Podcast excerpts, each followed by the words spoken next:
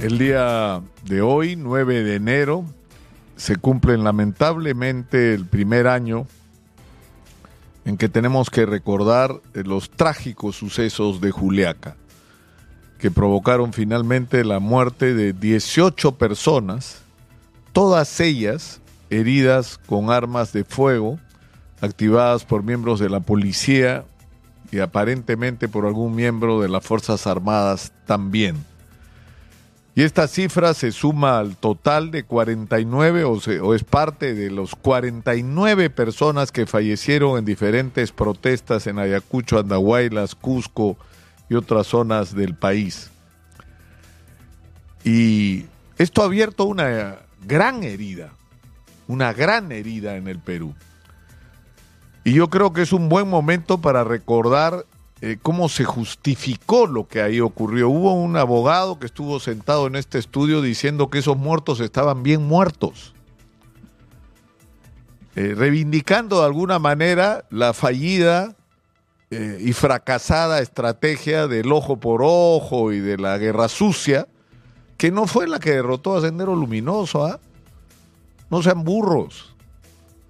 O sea, la, verdadera historia de la derrota de Sendero Luminoso tiene que ver directamente con la experiencia acumulada por nuestras Fuerzas Armadas, que fueron lanzadas a ciegas a luchar contra un enemigo desconocido, sin estar preparados para una guerra interna cuando ellos estaban preparados para la guerra exterior, que actuaba agazapado, que atacaba y desaparecía, y lo que provocó tremendos errores y como he dicho, más de una oportunidad, horrores.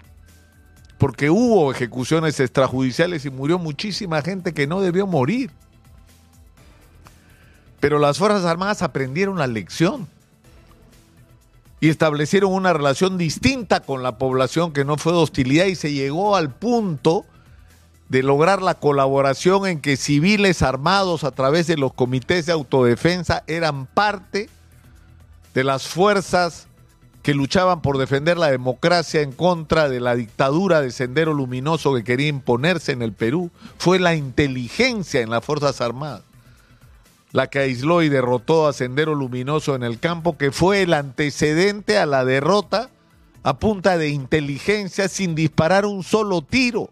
Fueron capturados todos o la mayor parte de los dirigentes centrales de Sendero Luminoso y en su momento del MRTA fue la inteligencia y no la brutalidad la que permitió vencer a los enemigos de la democracia en el Perú. Pero eso se olvida y se olvida y en algunos casos ni se sabe porque muchos de los que cacarean hoy sobre esos tiempos no estaban pues ahí, no estaban, no fueron parte de eso. ¿ah? Pero en fin, lo que ocurrió acá fue tremendo porque veníamos de un país profundamente dividido, donde hubo elecciones el año 2021 que ganó Pedro Castillo, porque las ganó pues por 44 mil votos, así como PPK le había ganado a Keiko por 38 mil. Porque somos eso, un país profundamente dividido. Y lo que había que hacer en el momento en que se da la evidencia de la profunda división que hay en el Perú y además donde nos viene una tremenda señal el que la gente haya sido capaz de votar por alguien como Pedro Castillo, con todas las limitaciones que según pasaba el tiempo fueron cada vez más evidentes, es decir, lo que reflejaba era un enorme descontento de un sector muy grande de la sociedad con respecto a un hecho tangible, los beneficios de este fenómeno peruano, del milagro económico peruano, no estaban alcanzando a inmensos sectores de nuestra sociedad y no estaban resolviendo nuestros principales problemas de acceso a los servicios, a la vivienda, a la educación, a la salud pública de calidad, a un transporte digno. Entonces, eso tenía que expresarse de alguna manera y felizmente se expresó de manera electoral. Pero esa evidencia tenía que llevarnos a, un mínimo de sabiduría de nuestros políticos que tienen cualquier cosa menos eso, tienen ambiciones, ¿no? ganas de forrarse rápido, cualquier cosa, menos sabiduría, que era entender que ese país dividido necesitaba encontrarse y que la única manera de mirar hacia el futuro, hacia el horizonte con esperanza era buscar los términos de encuentro y constituir en el Perú un gobierno de unidad nacional que recogiera las razones de ambos lados. Pero eso era impensable, pues en un momento en que, eh, es decir, si tú no estabas con Keiko eras comunista, es más terrorista, ¿no? Y donde les habían robado las elecciones, cosa que hay gente que piensa hasta el día de hoy. Y sinceramente yo no entiendo cómo gente que decía hace muy pocos meses que les habían robado las elecciones dice que Dina Boluarte es una presidenta legítima. Pero si fue electa en la misma elección que Pedro Castillo, por ya se olvidaron, fue la tesorera de la campaña del señor Vladimir Cerrón. Pero en fin, a lo que voy es que perdimos esa extraordinaria oportunidad. Y, el gobierno de Pedro Castillo fue sometido al agobio de no reconocer el resultado electoral y de amenazarlo permanentemente con la vacancia, lo cual no lo convierte ni en una pura víctima ni en inocente porque hizo un pésimo gobierno, porque no tenía, me van a disculpar la grosería, la más puta idea de qué hacer con este país. No tenía ningún plan, ningún proyecto en el país, porque comunista además no era, porque si hubiera sido comunista, un plan comunista hubiera aplicado, ni eso tenía. No tenía nada en términos de ideas. Ganas de ser presidente era lo que tenía y lo demostró. Es decir, terminó como todos como todos, haciendo un gobierno que fue ya, en este caso, extremo de ineficiencia y encima de corrupción. Entonces fueron sus propios actos los que terminaron poniéndolo en el punto de diciembre, el 7 de diciembre, la pretensión de un golpe de Estado. Y en ese momento se presentó para el Perú la extraordinaria oportunidad de hacer eso que no se hizo a la luz de los resultados de las elecciones del 2021, buscar un encuentro un encuentro, o sea, buscar que, se junten todos los sectores políticos alrededor de un gobierno de unidad nacional que enfrentara las urgencias del país, que no podía esperar, porque veníamos de la pandemia, porque estábamos en una situación difícil económicamente, pero que por el otro lado teníamos enormes oportunidades. Teníamos el mineral que el mundo necesitaba, teníamos cientos de obras paralizadas que tenían que activarse para que la economía a su vez ¿no? Resucite, por decirlo de alguna manera. Pero eso no estaba en la agenda. La señora Dina Boluarte decidió pasarse al bando de los que la acusaban y querían sacarla de la vicepresidencia un mes antes. Y tuvimos lo que tuvimos. Hubo una protesta, sí, una protesta donde participó gente que pretendió llevar agua para su molino, por supuesto que sí, y que hubo gente de Sendero Luminoso infiltrada que trató de provocar actos de violencia y una confrontación, claro que sí, pero eso no fue la inmensa mayoría de la gente. Es más, la inmensa mayoría de la gente, pues nosotros estuvimos escuchándolo cada día, cada hora, cada minuto, ni siquiera querían que se quede Pedro Castillo, del cual estaban ya profundamente decepcionados, lo que querían es que se fueran todos y que se acabara este capítulo de la historia del Perú y que se convoque a elecciones adelantadas y los mecanismos para forzar esa elección estaban puestos sobre la mesa. Porque Dina Boluarte decía, yo propuse adelantar las elecciones y me negaron, entonces renuncia, pues Dina. Porque si tú renuncias, se activa inmediatamente y se hubiera activado inmediatamente en ese momento el procedimiento como en Ecuador del adelanto de elecciones. Pero lo que querían era quedarse y a cualquier precio, y el precio que pagamos fue muy alto. La gente salió a protestar y recuerden, por favor, qué fue lo que se nos dijo. Esto era una sonada terrorista. O ya no se acuerda que quienes estaban dirigiendo esto eran senderistas, ponchos rojos, ¿no?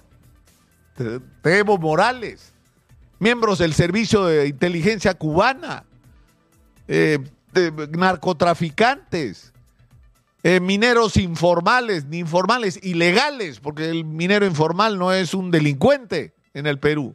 Y no sé quién le ha metido en la cabeza a algunos medios de comunicación de que es así, está confundidito. Una cosa es la minería informal y otra la ilegal, la depredadora. Son dos cosas diferentes.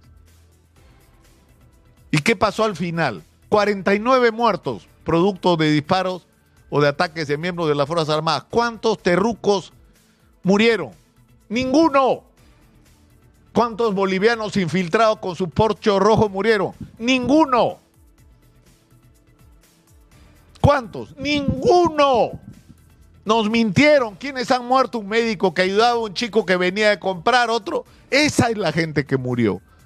Y por supuesto, dentro de ellos, gente que estaba protestando. Que es un derecho constitucional. No estoy de acuerdo con lo que está pasando. Quiero que se vayan todos, sale a protestar y le mete bala.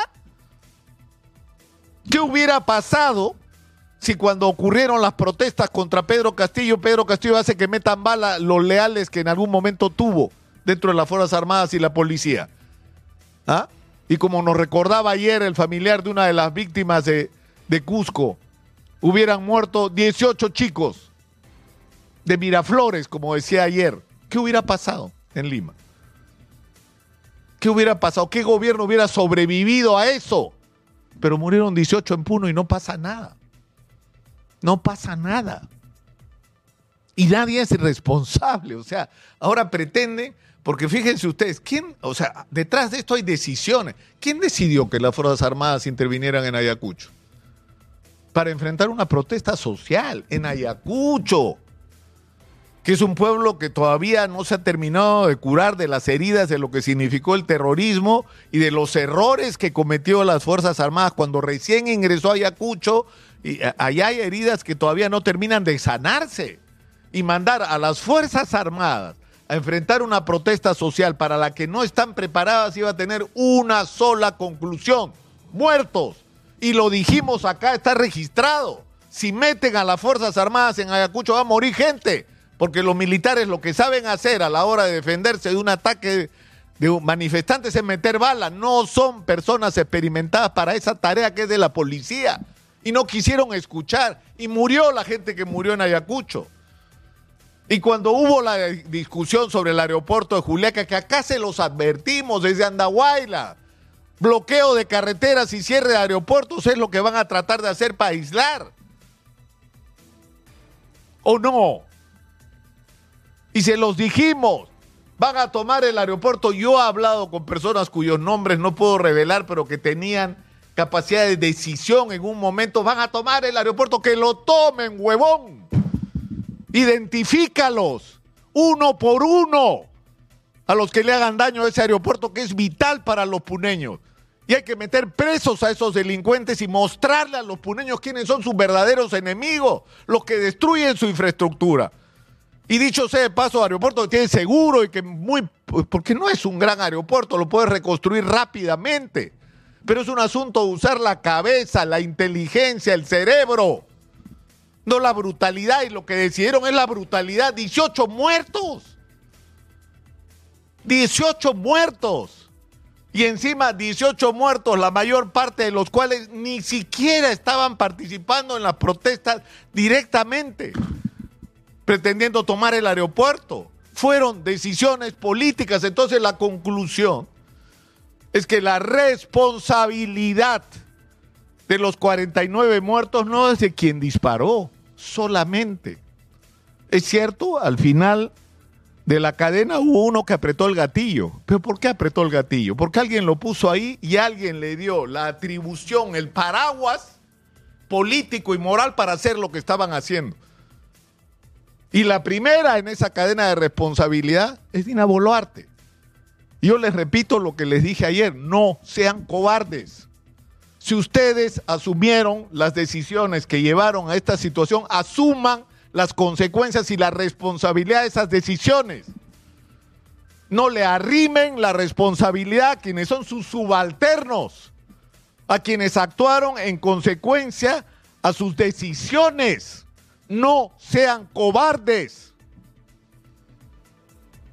Pero no sé si tiene sentido hacerlo finalmente. Ahora, ha habido, es cierto, no solamente 49 muertos, ha habido 11 más que murieron a raíz de los bloqueos que son una barbaridad porque terminan afectando la vida de personas que no tienen nada que ver. Murió gente que necesitaba trasladarse con urgencia por razones médicas, por el estrés de, estar en algunos casos días bloqueados eh, personas altamente vulnerables y murió también un policía.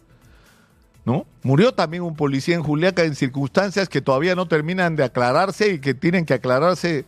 Eh, es decir, hay dos versiones, una que tenía que ver directamente con las protestas, otra que no. Vamos a saber. Eh, yo creo vamos a avanzar esta mañana en ese tema, en esclarecer ese tema. Pero lo cierto es que tenemos que aprender la lección de lo que pasó. Y, y yo saco dos lecciones. Primero, no tenemos que, no, no podemos seguir permitiendo la impunidad. No podemos seguir permitiendo que políticos tomen decisiones que terminan de manera trágica, como en este caso, como nos ocurrió a lo largo de toda la guerra subversiva. Y los que pagan el pato son los militares y los policías. Presos, perseguidos, procesados, años, décadas. Yo conozco miembros de las Fuerzas Armadas que hace décadas que están procesados por hechos que ocurrieron, sí, pero que fueron decididos por políticos que pasaron piola, que se lavaron las manos que no asumieron ninguna responsabilidad sobre las consecuencias de sus decisiones. Eso no puede volver a pasar en el Perú. Uno. Y número dos, la agenda del reencuentro en el Perú sigue planteada. Si no somos capaces de pensar juntos, no somos enemigos, no hay que tratar a los puneños como Netanyahu a los palestinos de la franja de Gaza. No hay que tratar a los puneños como los nazis trataron a los judíos ¿ah? en los guetos. No, señor. Hay que encontrarnos porque somos parte del mismo país. Tenemos los mismos derechos, somos iguales y la justicia tiene que ser igual para todos. Y tenemos no solo que darle justicia a esta gente, haciendo que todos los responsables, y siendo el caso como aparentemente es de la propia Dina Boluarte, tendrá que pagar por eso.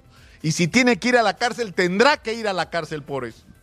Y debería ahorrarnos el trámite, asumiendo la responsabilidad sobre sus propios actos. Pero insisto, tenemos que reencontrarnos, tenemos que sanar heridas y tenemos que encontrar los objetivos comunes a todos. Exitosa. Porque tanto los que protestaron como los que justificaron los ataques a las protestas, al final la inmensa mayoría tenemos los mismos sentimientos con respecto a lo que debería ser el futuro del país y las mismas esperanzas de que estas cosas cambien para bien de nuestros hijos y nuestros nietos.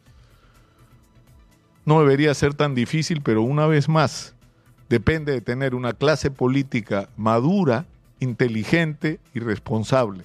Y es exactamente eso lo que no tenemos. Tenemos una horda de ineptos, de corruptos, de sinvergüenzas que se han apoderado de la política y que nos han puesto como estamos. Lo dejo por hoy ahí. Soy Nicolás Lucar, esto es Hablemos Claro, estamos en Exitosa